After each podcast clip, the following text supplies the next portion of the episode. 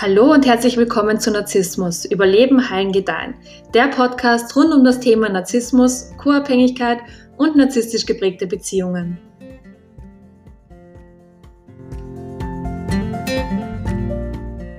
Mein Name ist Elisabeth Gessner und meine heutige Podcast-Folge richtet sich vor allem an alle Frauen, die meinem Kanal folgen.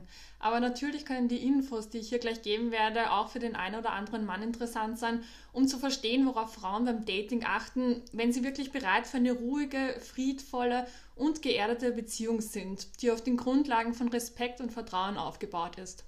Und ich wünschte wirklich so, so sehr, ich hätte all diese Infos schon selbst viel früher gewusst, weil mir dann echt so viel Leid und Anstrengung erspart geblieben wäre.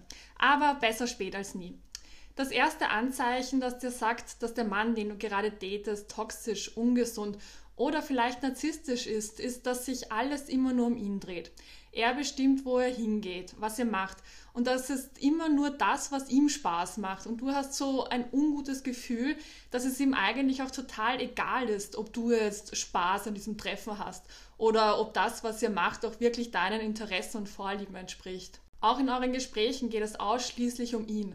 Er fragt dich nie, wie dein Tag war und selbst wenn er das macht, dann fühlst du ganz genau, dass es ihn nicht wirklich interessiert, weil er an der einen oder anderen Stelle gar nicht interessiert nachfragt. Es fühlt sich so an, als ob du gegen eine Wand redest. Also hier könnt ihr wirklich ganz klar auf eure Intuition vertrauen und die habt ihr wirklich alle. Ihr müsst nur wirklich auf sie hören. Bei mir liegt diese Intuition in meinem Magen und in meiner Brust. Und wenn etwas nicht passt und an der Situation irgendetwas faul ist, dann zieht sich mein Magen ganz stark zusammen und meine Brust, also da ist so ein richtig starker Druck drauf. Und dann will ich gar nicht weitersprechen, aber halt nicht, weil ich generell keine Lust darauf hätte, sondern weil es mir mit einem derart abwesenden Gesprächspartner einfach keinen Spaß macht und mir nicht wirklich einen Mehrwert gibt.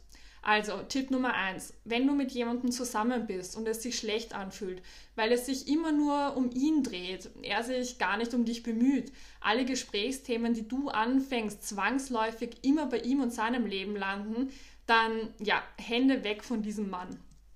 Das zweite Zeichen, das dafür spricht, dass du es mit einer ungesunden Person zu tun hast, ist, dass er immer sehr, sehr schlecht über seine Ex-Freundinnen spricht. Den Test, den Männer bestehen müssen, wenn du sie datest, liegt darin zu zeigen, dass sie die Verantwortung für ihren Part am Scheitern der Beziehung übernehmen können.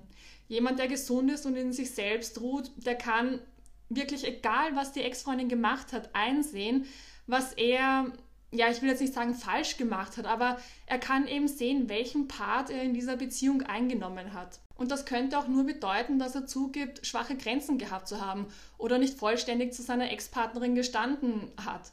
Er muss auf jeden Fall eine gewisse Verantwortung oder Rechenschaft dafür abgeben, warum seine letzte Beziehung so gelaufen ist, wie sie nun mal gelaufen ist, weil es braucht eben immer zwei in einer Beziehung und es kann nicht immer nur einer die ganze Schuld tragen. Also, wie reagiert dein Date auf seine Ex-Beziehungen?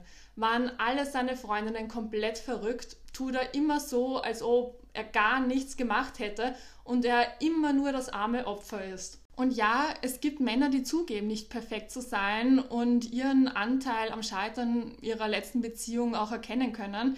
Aber die wirklich entscheidende Frage ist, ob er weiß, in welchem Bereich seines Lebens er eventuell nochmal genauer hinschauen sollte und eventuell an sich arbeiten müsste.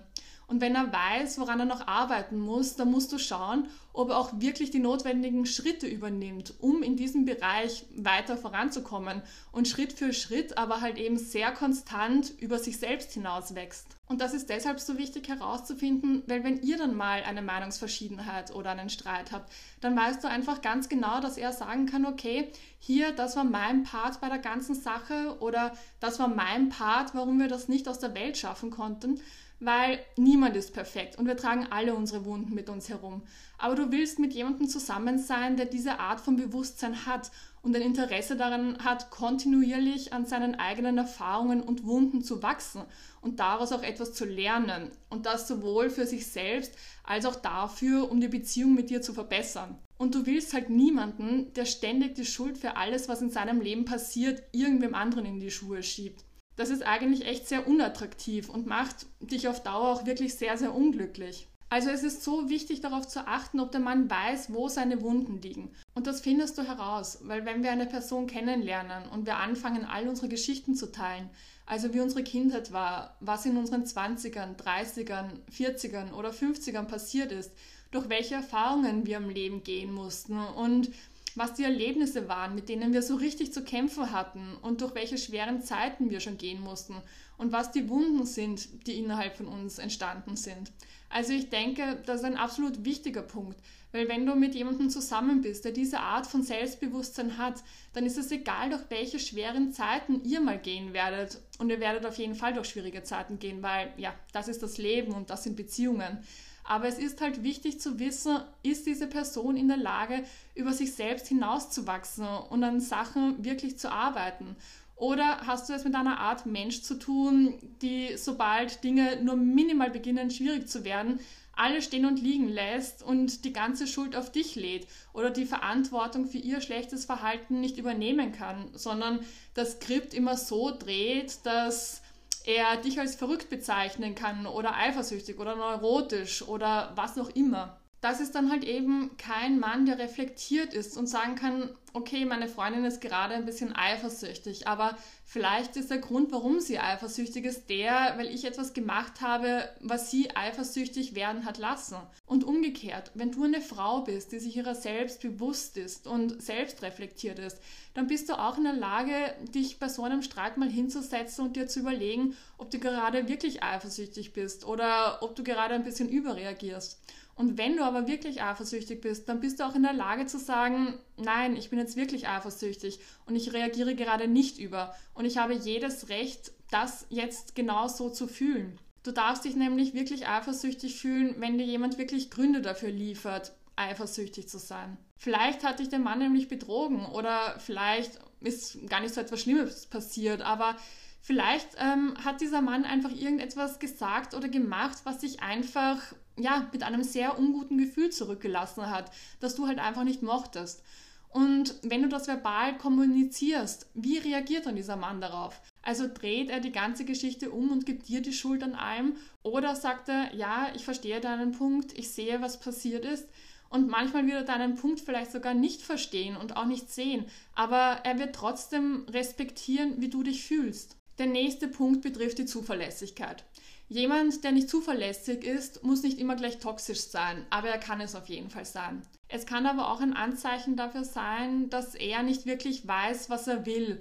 Oder er weiß, was er will, will es dir aber halt einfach nicht sagen. Weil vielleicht ist es so etwas wie, ja, hey, ich suche nach jemandem, mit dem ich jetzt die nächsten zwei Wochen oder die nächsten drei Monate Spaß haben kann und mit dem ich intim sein kann und dann haue ich aber ab und ja, suche mir irgendeine andere Frau. Und ein Mann, der mit dir intim werden will, wird dir das niemals sagen, weil dann würdest du sehr wahrscheinlich abspringen und er könnte dich nicht mehr ja, für seine Zwecke missbrauchen.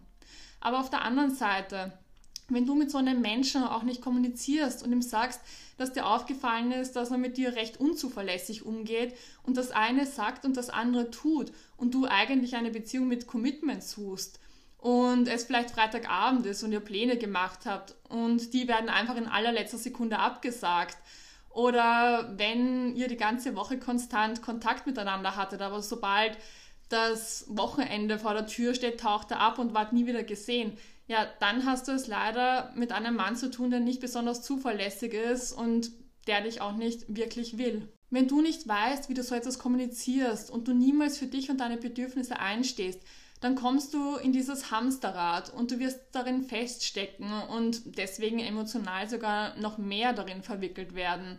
Und je länger du in diesem Hamsterrad mitläufst, desto härter wird es für dich, diese Beziehung, die dich auf gar keinen Fall glücklich machen wird, wieder zu verlassen. Es ist wirklich wichtig zu wissen, dass du den Menschen lernst, wie du behandelt werden willst. Und das lernst du ihnen, indem du ihnen zeigst, was du tolerierst. Also wenn du es tolerierst, dass jemand unzuverlässig ist, der nicht das macht, was er sagt, wenn du es zulässt, dass dich jemand immer wieder versetzt und du niemals eine Grenze ziehst, also wenn du diese Art von Frau bist, dann wirst du immer Männer in dein Leben ziehen, die sehr missbräuchlich sind. Und ich meine, wir reden hier gerade auch nur von so grundlegendem Respekt, den sich zwei Menschen entgegenbringen können. Also den, den man auch in Freundschaften hat. Also ich rede hier noch gar nicht über die Sachen, die dann eine Partnerschaft von einer Freundschaft unterscheiden. Und wenn dieser grundlegende, respektvolle Umgang, den man auch mit seinen Freunden hat, beim romantischen Partner nicht vorhanden ist, dann ist da einfach gar nichts. Also diese Verbindung ist es dann absolut nicht wert, gelebt zu werden. Und das Letzte ist, dass Menschen sehr toxisch sind, wenn sie Suchtprobleme haben oder uns sexuell missbrauchen oder uns körperlich missbrauchen oder verbal missbrauchen. Und dieser verbale Missbrauch, das kann wirklich sehr, sehr tricky sein, weil wir einfach gelernt haben, dass es normal ist, uns beschimpfen, beleidigen und beschuldigen zu lassen. Aber verbaler Missbrauch kann so, so großen Schaden anrichten. Also du kannst körperlich krank davon werden. Also werde dir bewusst, ob dein Date irgendein missbräuchliches Verhalten an den Tag legt und finde heraus, wie sie mit Konfrontationen umgehen. Also wie gehen sie damit um, wenn du etwas sagst, was sie nicht wirklich mögen? Also wie reagiert dann dein Date darauf? Jemandem etwas zu sagen, was er nicht hören will, ist wirklich der sicherste Weg, um herauszufinden, ob jemand ungesund ist oder ob jemand gesund ist und ob jemand ein echtes Selbstbewusstsein hat und sich selbst liebt, auch mit all seinen Wunden oder halt eben nicht. Und erinnere dich daran, eines der wichtigsten Dinge in Beziehungen, und damit meine ich jetzt nicht nur romantische Partnerschaften, sondern auch Freundschaften und Arbeitsbeziehungen, ist einfach zu lernen, wie man sich selbst liebt zu lernen, in sich und durch sich selbst eine Selbstsicherheit zu fühlen und zu lernen, wie man sich selbst in sich verankert. Das ist wirklich so wichtig, weil all diese Sachen wie, ja, so sieht ein toxischer Mann aus oder so sieht eine toxische Frau aus und das sind die Anzeichen des Narzissten. Das alles ist zwar super wichtig und das alles müssen wir auch wirklich lernen, damit wir das alles dann in einer anderen Person auch erkennen können und wissen, was da gerade passiert. Aber was du machen musst, ist wirklich in dich selbst hineinzusehen, um zu erkennen, was dich da drinnen veranlasst, dich mit missbräuchlichen Personen überhaupt abzugeben oder dich respektlos behandeln zu lassen. Das ist das Zeug, an dem wir am Ende wirklich arbeiten müssen, um diese ungesunden Beziehungen zu verlassen und nie wieder eine solche einzugehen. Ich hoffe, dass dir diese Podcast-Folge geholfen hat, dich von ungesunden, toxischen oder narzisstischen Männern fernzuhalten und sie im Dating-Prozess auch sofort zu erkennen.